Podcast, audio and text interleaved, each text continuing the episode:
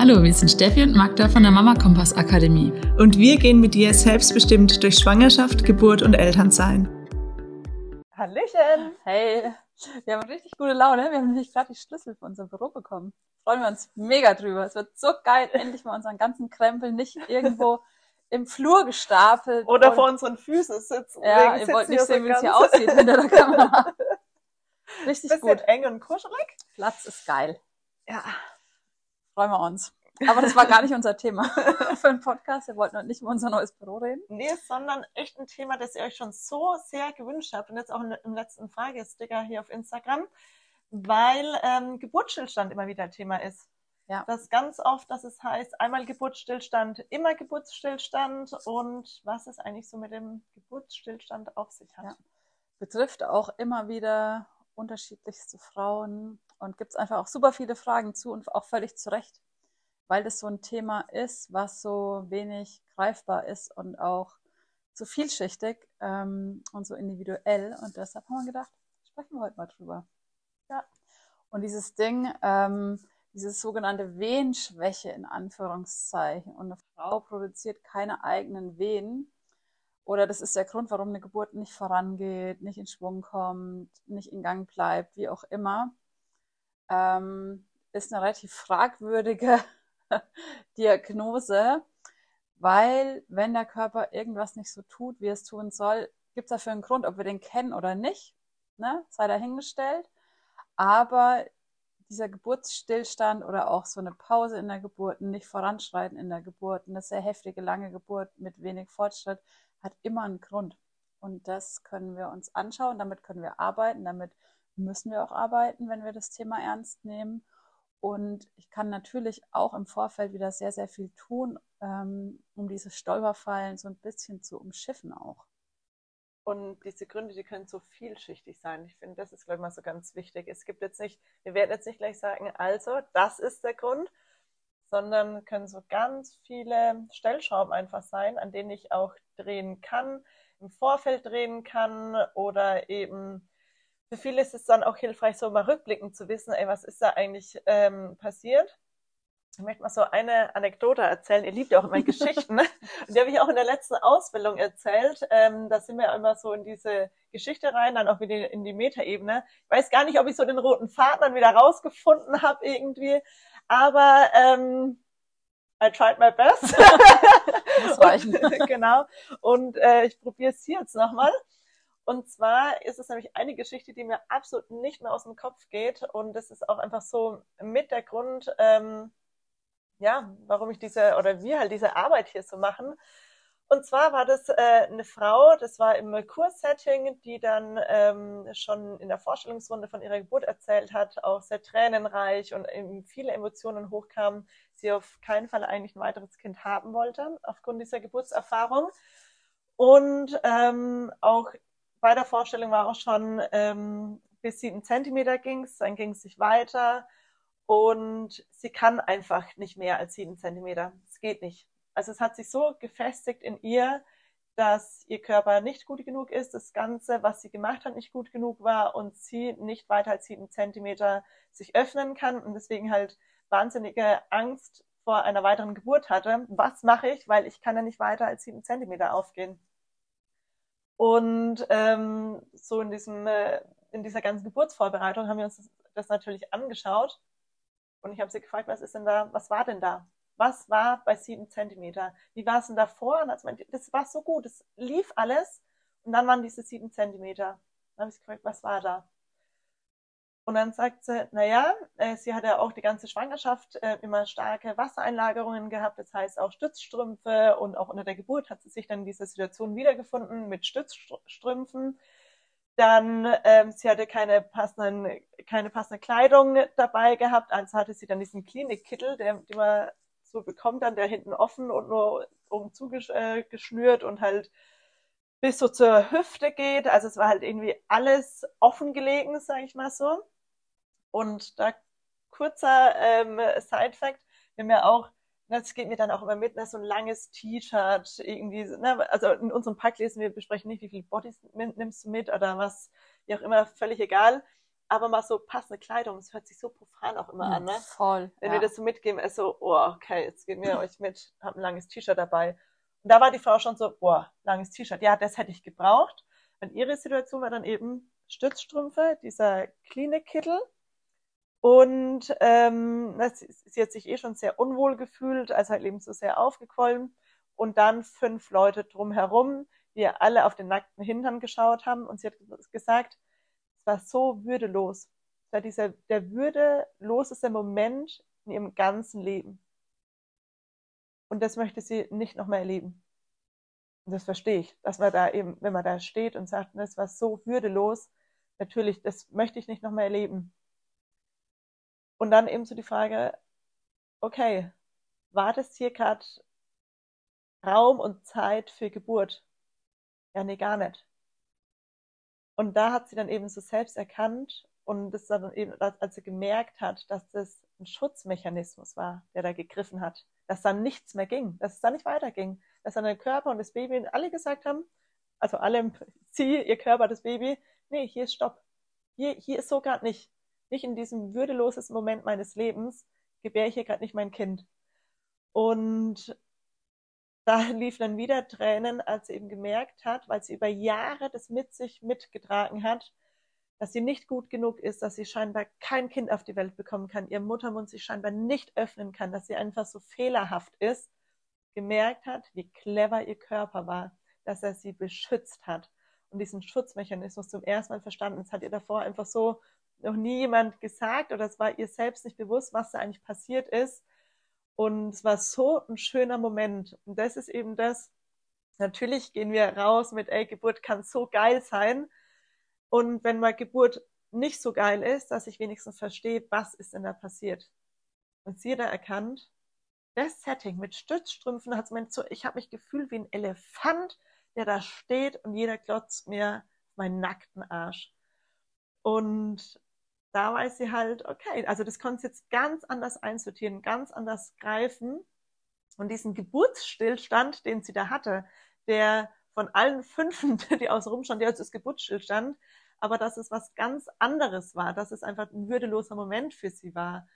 Und das ist eben was, ähm, was da total hilft, ähm, das zu verstehen, dass es, das war kein Geburtsstillstand. Das war nicht, dass der Körper jetzt, der kann nicht mehr, kann nur bis sieben Zentimeter, mehr geht nicht, sondern in dem Fall war es einfach wirklich das Setting und wie, ja, dass es, dass das kein Raum war zum Gebären. Ja. Das ist echt so, so, so eine wichtige Info. Es gibt immer einen Grund und es gibt immer ähm, auch einen guten Grund dafür, dass eine Geburt sagt, nee, Moment, so jetzt nicht weiter. Und es kann eben sein, dass das Setting nicht stimmt, dass ich sage, ey, in einer fremden Umgebung mit fremden Leuten mich völlig ausgeliefert fühle.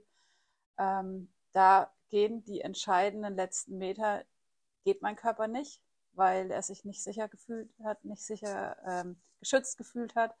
Das kann auch sein, dass einfach eine Erschöpfung da ist beim Baby. Es kommuniziert immer mit der Mama, es kommuniziert immer mit dem ähm, Frauenkörper. Das hat Einfluss auf die Kontraktionsfrequenz. Es kann Einfluss nehmen, wie stark sind die Kontraktionen, wie heftig sind die, wie äh, oft sind die.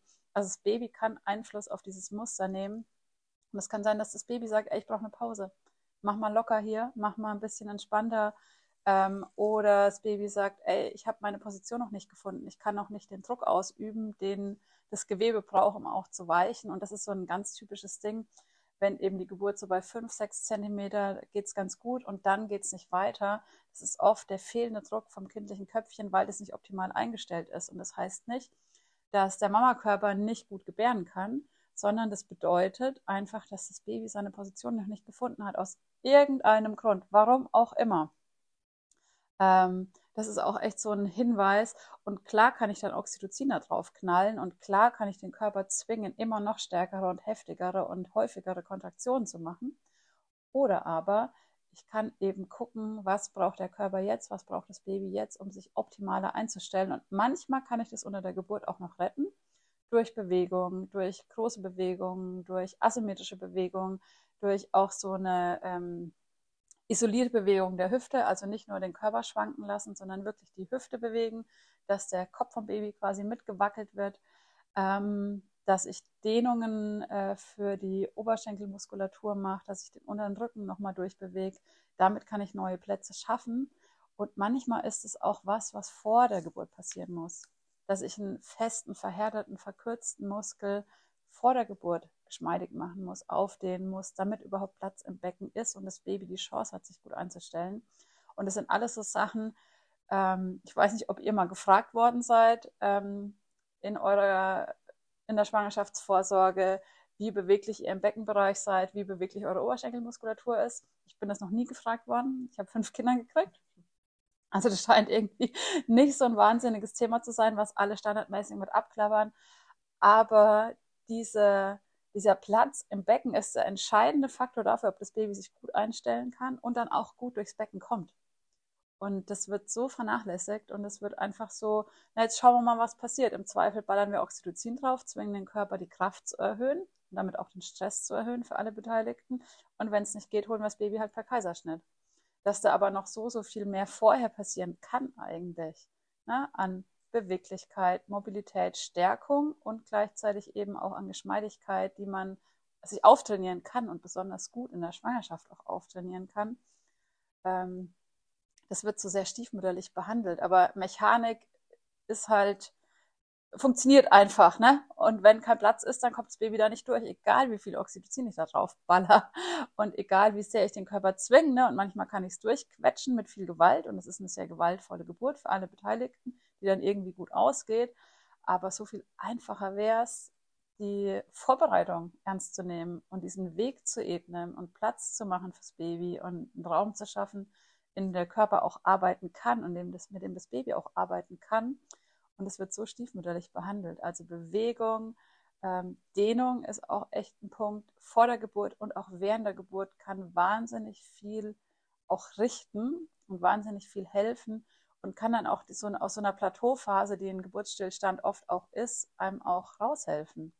Und es geht manchmal schnell und manchmal ganz langsam und manchmal ist es gut zu managen, manchmal ist es wahnsinnig viel Arbeit.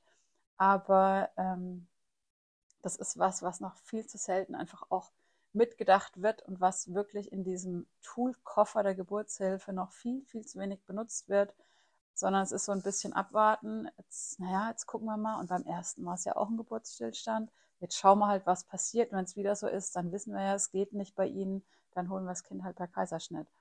Und das ist ähm, nicht das, was Geburt eigentlich bräuchte oder die allermeisten Frauen und Babys eigentlich bräuchten, sondern das ist eigentlich ja eine Übersprungshandlung, weil ich die Arbeit vorher nicht gemacht habe und weil ich die Arbeit vorher nicht ernst genommen habe. Und es ist überhaupt gar kein Vorwurf an irgendwen, sondern es ist einfach fehlendes Wissen, das nicht so präsent ist, weder unter Geburtshelfenden noch unter werdenden Eltern und ähm, aber endlich so seinen Platz wieder in der Mittegesellschaft finden darf, dass es wichtig ist, dass werdende Mamas sich bewegen, sich gut bewegen, sich auch äh, die Muskulatur geschmeidig halten und dass es eben nicht nur darum geht, 40 Wochen auf dem Sofa zu sitzen und zu warten, bis das Baby reif ist. Das ist nett, aber das ist halt nur die halbe Miete, wenn überhaupt. Und da darf echt noch wahnsinnig viel passieren. Und wenn dir das keiner gesagt hat und dich da auch keiner begleitet hat, zu sagen, ey, dein Baby braucht gerade Hilfe, wir turnen jetzt mit dir und wir turnen jetzt vielleicht auch mit dir vier Stunden lang, weil eine feste Muskulatur löse ich nicht mit zwei Minuten irgendwie mal das Bein aufstellen. Damit ist noch niemandem gedient meistens, sondern eine feste Muskulatur braucht ganz viel Bearbeitung, um dann auch nachgeben zu können. dass ähm, diesen zeitlichen Rahmen und diesen, diese intensive Betreuung, die können die allermeisten nicht leisten.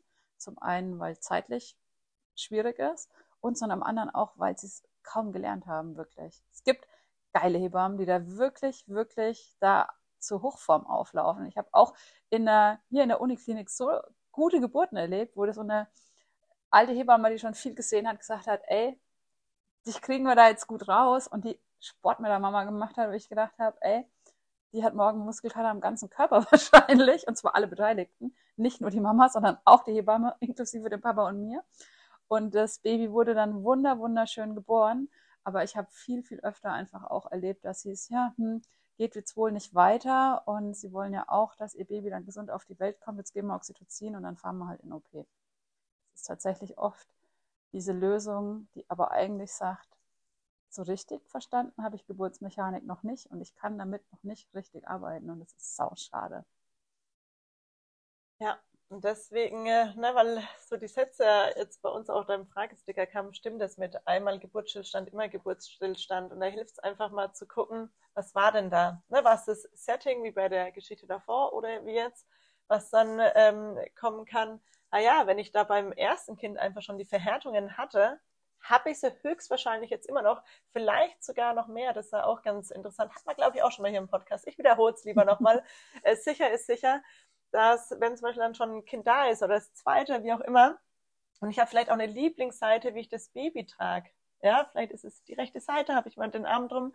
Was mache ich mit der Hüfte? Ich kipp das so rein und die einen äh, Muskelbänder, die werden länger, die anderen verkürzen, verhärten da auch und ich bin unsymmetrisch. Und das kann dann eben beim zweiten oder dritten Kind nochmal mehr passieren, weil ich jetzt diese Unsymmetrie nochmal verstärkt habe.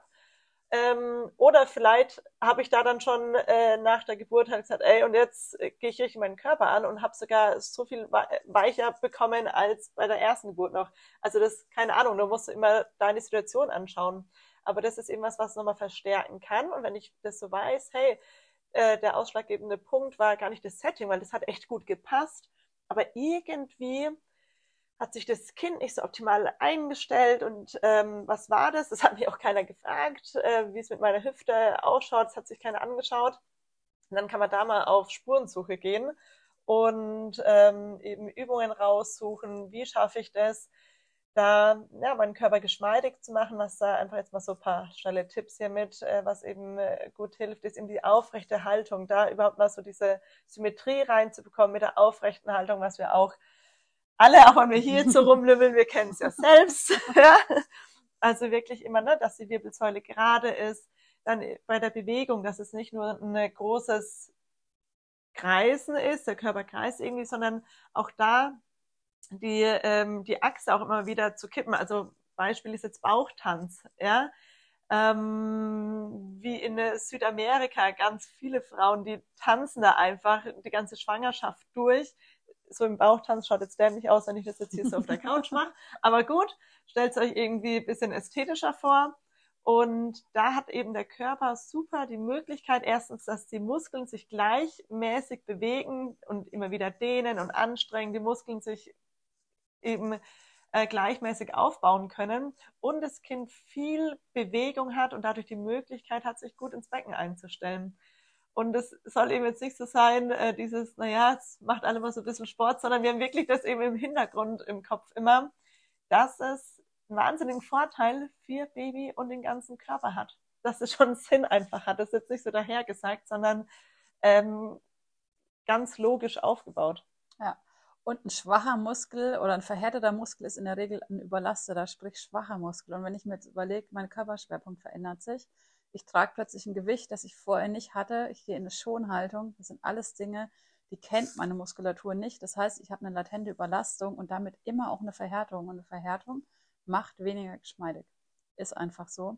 Und damit ähm, kann ich eben auch schon vorher arbeiten, um es gar nicht so weit kommen zu lassen, dass mein Baby eben auf so einen präderharten Muskel trifft, der nicht weichen kann, der keinen Platz machen kann und der dann trotz starker Kontraktion einfach diesen fehlenden Geburtsfortschritt, der dann definiert wird als Geburtsstillstand, zur Folge hat.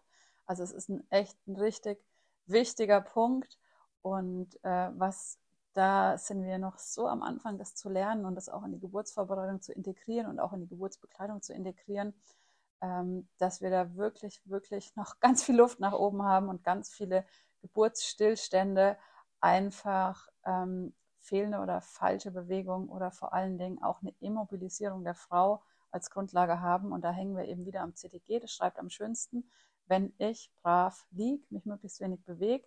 Und ähm, das, was Geburt bräuchte, wäre oft, nicht immer, aber viel, viel mehr Bewegung, viel, viel mehr Wackeln, viel, viel mehr Asymmetrie, viel, viel mehr über den Boden kugeln auf allen vier Füßen oder tanzen, stehen, knien, Kniebeugen äh, schwanken, kreisen, was auch immer. Also, dass wir da einfach die Geburt auch so stören, dass der Körper oft sagt, ey, ja, so geht's halt nicht. So komme ich nicht gut zur Rande und so tut es mir Baby nicht gut. Ich mache den Stopp. Also er ist immer für dich und schützt dich. und hat eben dieses Ding, dass mein Nervensystem kontrolliert, fühle ich mich gut, fühle ich mich sicher, fühle ich mich geschützt, fühle ich mich geborgen, ist hier ein guter Ort, um mein Baby zu gebären. Und eben sind meine körperlichen Voraussetzungen so, dass wir beide da gut durchkommen. Und wenn die eben nicht gegeben sind, dann sagt der Körper, Moment, stopp, es geht so nicht. Ähm, der Preis ist zu hoch und legt da diese Pause ein. Und das kann auch ganz oft einfach sein, dass man sagt, ey, ich habe so viel gearbeitet, ich habe so viel geschafft, muss mal kurz durchschnaufen. Aber dass das Baby sagt, Moment, ich brauche eine Pause. Und das sind diese Geburtsstillstände in Anführungszeichen, die ganz oft vor der eigentlichen Geburtsphase passieren. Und das was, das beobachtet man außerklinisch jetzt nicht ständig, aber doch relativ häufig, dass die Mama gut eröffnet, es gut vorangeht und dann ist es plötzlich so, passiert irgendwie nicht mehr viel. Die Kontraktionen nehmen ab, die Mama ist müde, will sie eigentlich hinlegen, will nochmal dösen, hängt irgendwie in der Wanne oder über dem Petsyball und schläft ein oder will sich auch nochmal ins Bett legen. Und es, es gibt oft nochmal Phasen, wo wirklich auch die Hebamme, wenn die ähm, gut ausgebildet ist und gut äh, in ihrer Mitte ruht, sich auch nochmal hinlegt und sagt, ey, passiert hier gerade nichts, wir machen alle Pause. Lassen wir uns alle nochmal zwei Stunden schlafen und es wirklich alles nochmal zur Ruhe kommt und dieses Krafttanken macht einfach Sinn, weil dieser Moment, durchs Becken durchzuwandern, ist super anstrengend für die Babys, ist ein super großer Stress auch, so gequetscht zu werden und sich da durchdrehen zu müssen und diese starke Kompression und äh, ja, dieses, äh, dieser kurze Weg, der da doch einfach wahnsinnig viel fordert von Mama und Baby. Und da vorher zu sagen, Moment, einmal kurz Pause, einmal kurz Kraft tanken, wir schlafen alle zwei Stunden und dann mit frischem Mut und frischer Kraft nehmen wir dieses letzte, äh, diesen Endspurt in Angriff. Ist ein total cleverer Schachzug vom Körper. Der ist einfach ja. sinnvoll und gut. Und so kann ich auch als geschwächtes Baby durch eine anstrengende Geburt durchkommen, wenn ich diese Pausen habe. Und das Problem ist, wenn wir das als pathologisch ähm, identifizieren, weil nach so und so vielen Stunden nicht so und so viel Eröffnung passiert ist, dann ähm, ja, verkenne ich das einfach und äh, interpretiere das als Pathologie und werde jetzt hier aktiv, um dann genau das zu unterbrechen und genau diese Pause, die der Körper von der Mama bräuchte, die das Baby bräuchte, zu unterbrechen und stelle dann fest, huch, da kommt jetzt aber ein ganz schön gestresstes Kind auf die Welt. Gut, dass wir es geholt haben. Ja, gut, dass wir jetzt dafür gesorgt haben, dass es mal langsam auf die Welt kommt. Wer weiß, was sonst passiert wäre und habe dann so das Gefühl, ich muss dieses Kind retten vor was, was eigentlich was ist, was für das Kind ist und für eine physiologische Geburt und für die Sicherheit, ähm, was ich einfach missverstanden habe. Das ist tatsächlich auch was, was so, so oft noch passiert und auch da, es gibt eine gewisse Entspannung und es gibt eine, einen gewissen Mut zum Zuwarten langsam, aber dieses Rausfinden, was ist denn jetzt los? Ist es der Körper, der sagt, irgendwas stimmt nicht, ich brauche Hilfe? Ist es das Baby, das sagt, ich brauche eine Pause? Ist es ähm, der Körper der Mama oder das Nervensystem der Mama, das sagt, ey, das ist hier nicht sicher? Das zu lesen, zu interpretieren und dann damit zu arbeiten, äh, ist super schwierig und ich brauche ganz viel Zeit. Ich muss die Mama gut kennen, ich muss die Situation gut kennen, ich muss mich auf, den, auf die Stimmung im Geburtsraum einlassen, ich muss mich ja, auf diesen Prozess einlassen. Ich muss erlebt haben, was verändert sich, wann, wie war es vielleicht vor sechs Stunden. Und das ist alles Wissen. Das habe ich nicht, wenn ich immer nur zehn Minuten da bin, kurz gucke, wie geht's dir, das CDG beobacht. Also eine Form der Geburtsbegleitung, die eigentlich nötig wäre, von der auch jeder weiß, dass sie nötig ist, von der auch die Leitlinien sagen, dass sie anges, dass sie die sichere Art wäre, die Geburt zu begleiten.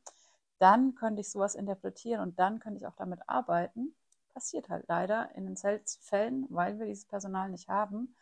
Und ähm, dann passieren halt eben so Dinge, dass dieser Geburtsstillstand pathologisiert wird an einer Stelle, eigentlich nicht pathologisch war, sondern sinnvoll und gut für diese Geburt, diese Mama, dieses Baby und diesen Moment. Wollte ich jetzt gerade nicht unterbrechen, ja, Magda. Flow. ich weiß. ähm, die Lillian hat hier gerade zugeschaut und wahrscheinlich ist jetzt schon wieder draußen, ich weiß es nicht. Auf jeden Fall, wir zeigen also gerne das Geburtsvideo von genau dieser Lillian, ja, äh, Lillian Scherzinger. Ähm, und in diesem Geburtsvideo sieht man das nämlich total gut. Sie war, hat äh, lang nachts gearbeitet und ist dann erst ins Bett und dann ging Geburt los ja, und war dann einfach müde, hat sich so, so sehr gewünscht. nochmal zu schlafen. Dann steht auch in dem Geburtsvideo, und dieser Wunsch ging in Erfüllung. Ja, wie geil, wie clever ist denn dieser Körper? Also ich feiere diesen Moment einfach so sehr, ne? Weil für Außenstehende ist es jetzt schon mal, hä, das ist Geburt und jetzt schläft die nochmal? Wie passt denn das zusammen? Das passt so gut zusammen, ja? Natürlich sagt der Körper, äh, ich bin jetzt irgendwie gerade noch ein bisschen müde. Dann schlafen die einfach nochmal zwei, drei, vier Stunden. Und dann ist sie wieder aufwacht durch eine äh, Kontraktion und eine Stunde später war das Baby da. Also mitten oder am Ende eigentlich des Geburtsprozesses nochmal ein paar Stunden pennen. Wie, also, und das zeige ich eben immer so gern, weil es eben auch so hilft, so Variationen mal zu sehen. Das mal zu sehen, stimmt, die schläft da jetzt einfach echt. ja? und dann wacht sie halt auf und bekommt ihr Baby. Krass. Und das kennen wir so. In unseren Köpfen ist es relativ selten, weil wir halt meist andere Bilder irgendwie bekommen oder andere Geschichten erzählt bekommen. Ähm, und da das einfach mal auch so zu erlauben, ah ja, der Körper nimmt sich das, was er braucht. Und wenn er müde ist, schläft er echt einfach nochmal. Ja. Ich kann mich auch an eine Situation erinnern äh, bei der zweiten Geburt, dass ich dann äh, mich nochmal hingelegt habe und mein Mann, also wir waren mega gut vorbereitet, aber selbst er dann mal kurz so gefragt, echt? Ähm, also das, also du schläfst jetzt? Ja. und äh, ja, also für mich war es ganz klar, ja. Und, und äh, Rübling hat er schon halt gemeint, ey, du warst so nach der Geburt, dann legst du dich plötzlich hin und schläfst nochmal. Ja? Also es hat halt gerade für ihn als Außenstehender null zusammengepasst, aber er wusste auch, ich mache das schon, ja. Wieder aufgestanden, 20 Minuten später war das Baby da. Und ich denke mir so, cool, cool, das auch erlebt zu haben. Ähm, ja, und das einfach mal zu hören, das erzähl, deswegen erzählen wir auch gerne immer so Geschichten oder erzählen, äh, zeigen immer ein Geburtsvideo, weil das hilft einfach mal, da so selbst ein Bild von zu bekommen. Und dass es irgendwie kein falsches Gefühl ist, das ich da habe, dass ich gerade sowas von müde bin. Ich würde gerade einfach gern schlafen und wenn dieses Ding kommt, ich würde gerade einfach gern schlafen, dann ist es ein sehr guter Impuls. Immer, schlafen ist immer ein guter Impuls, so ganz grundsätzlich im Leben. Ja. Und da ist wieder das Ding, dass wir versuchen, was messen, was nicht messbar ist. Weil wenn ich jetzt in die Leitlinien schaue, es war die ganze Zeit so. Also per Definition, wenn nach zwei Stunden aktiver Wehentätigkeit ähm, kein Geburtsfortschritt von mindestens einem Zentimeter Muttermundsöffnung war, ist es ein Geburtsstillstand. Da hat man jetzt ein bisschen von abgekommen. Jetzt sind wir bei, in vier Stunden sollte zwei Zentimeter und mehr Fortschritt, was nur den Zeitraum verdoppelt hat. Ja, aber natürlich die Chance, ähm, da reinzufallen, schon ein bisschen erhöht hat, aber immer noch ja diesen die Idee von einer kontinuierlich fortschreitenden Geburt. Und es stimmt, wenn ich starke Kontraktionen habe und es passiert gar nichts, dann ist es ein Zeichen dafür, dass der Körper irgendwas braucht, weil eine Geburt schreitet an sich voran und starke Kontraktionen und Druck vom Baby bewirken eine Muttermundsöffnung. So ist es gedacht.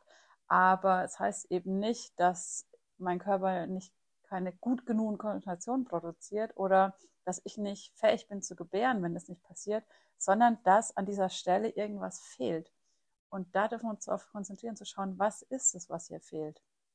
Und äh, meistens ist es nicht Oxytocin, also zumindest kein fremdzugeführtes, kann man es mal spoilern. Ähm, es mag sein, dass Oxytocin fehlt, das kann mein Körper aber sehr, sehr gut selbst produzieren, wenn der Rahmen dafür stimmt. Und da dürft ihr echt gucken, euer Körper spricht mit euch und euer Baby spricht mit euch. Was ist die Message dahinter? Was fehlt? Sind es Ängste, die nicht adressiert sind? Habe ich Sorge? Habe ich äh, irgendein Szenario im Kopf, das mich daran hindert, loszulassen und zu sagen, ja, Baby, du darfst hier geboren werden? Ist es das Außen, in dem ich sage, ey, weiß ich nicht, das sind Menschen, die kenne ich nicht, ich bin mir nicht sicher, wie sind die so drauf, haben die gute Laune oder nicht. Also es sind da Menschen, die mich, die die Situation für mich irgendwie undurchsichtig machen. Sagen, ey, das ist kein guter Rahmen, hier kann ich nicht gut gebären. Ich brauche von euch weniger oder mehr oder ne, jemand anderes oder eine andere Form der Begleitung, dass ich das ändern kann. Braucht mein Körper eine andere Form der Bewegung? Packt es mein Baby gerade nicht, das Kind ordentlich auf die Brust zu nehmen, um tiefer ins Becken zu treten, um eben diesen Druck auf den Muttermund, den ich brauche, damit er vollständiger öffnen kann, auszuüben, dann brauche ich viel, viel Bewegung, intuitive und asymmetrische Bewegung. Das heißt eben nicht äh, irgendwo brav stehen, sitzen, knien, und dass das CDG gut schreibt, sondern genau die Dinge, die verhindern, dass das CDG gut schreibt. Und ich brauche jemanden, der sagt, okay, ich nehme dir den Gurt ab und ich mache mir die Arbeit, mich hinzusetzen und so oft wie ich eben muss, die Herzchenkontrolle händisch zu machen. Weil das das ist, was diese Geburt gerade braucht. Oder ist es was ganz anderes? Habe ich zu wenig getrunken? Brauche ich irgendwie ein ähm, bisschen Zucker im System, dass mein Blutzucker wieder steigt? Was ist es, was die Geburt wieder zum Laufen bringen kann? Und es ist manchmal ganz einfach zu sagen, scheiße, ich habe eigentlich schon seit drei Stunden keinen Schluck Wasser mehr genommen und gegessen habe ich vor 18 Stunden, als ich ins Bett gegangen bin. Dann wisst ihr Bescheid, was ihr zu tun habt.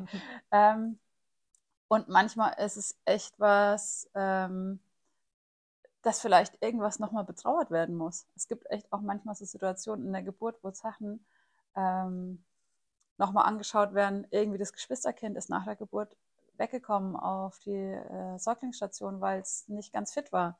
Und ich muss da nochmal drüber heulen und ich muss sicherstellen, okay, neue Situation, neue Geburt, neues Baby. Du darfst jetzt geboren werden und ich muss keine Angst haben, dass man dich mir wegnimmt. Also es sind oft so Gedanken, die aber den Körper so blockieren, dass er sagt, nee, nee, nee, nee, nee, hier kommt kein Kind auf die Welt, weil es ist nicht sicher. Ich weiß nicht, kommt jemand und nimmt es mir dann weg. Ich weiß nicht, ähm, geht es dir gut, wenn du aus mir draußen bist. Sondern da behalte ich dich mal schön in meinem Bauch. Da stelle ich jetzt mal sicher, dass du äh, da bleibst, wo du gerade bist, weil da geht es dir gut. Und ähm, das, wenn ich das nicht löse, dann habe ich eben diesen Mechanismus, der passiert, ich packe da Oxytocin drauf und zwinge das Kind raus und zwinge den Körper der Mama. Und das ist das, was als so gewaltvoll erlebt wird und als so traumatisch auch erlebt wird, weil das, was der eigentliche Grund war, nicht angegangen wurde. Ja. Dann nochmal eine gute Zusammenfassung. Wir hören jetzt auch die Kirchenglocken schon läuten. Yes. Das bedeutet für dich, deine Familie wartet daheim. ja, wir hoffen, ihr konntet dadurch jetzt ja, so ein bisschen vielleicht auch vorangegangene Geburten verstehen oder was für euch mitnehmen für eine Geburt, die ansteht. Genau, dieses Ding, dein Körper ist immer für dich. Der ist ja. nicht zu schwach zum Gebären, der ist auch nicht zu blöd zum Gebären. Der macht es genau richtig. Und alles, was er tut, tut er, um dich zu schützen. Oh, schöne Worte. Damit enden wir jetzt, glaube ich. Lasst es euch gut gehen, ja. ihr Lieben. Bis ganz bald und äh, kommt gut ins neue Jahr. Schönes Neues, rutscht gut rein. Bis im neuen Jahr 2024. Wir freuen uns auf euch. Mega. Das wird der Hammer. Ciao.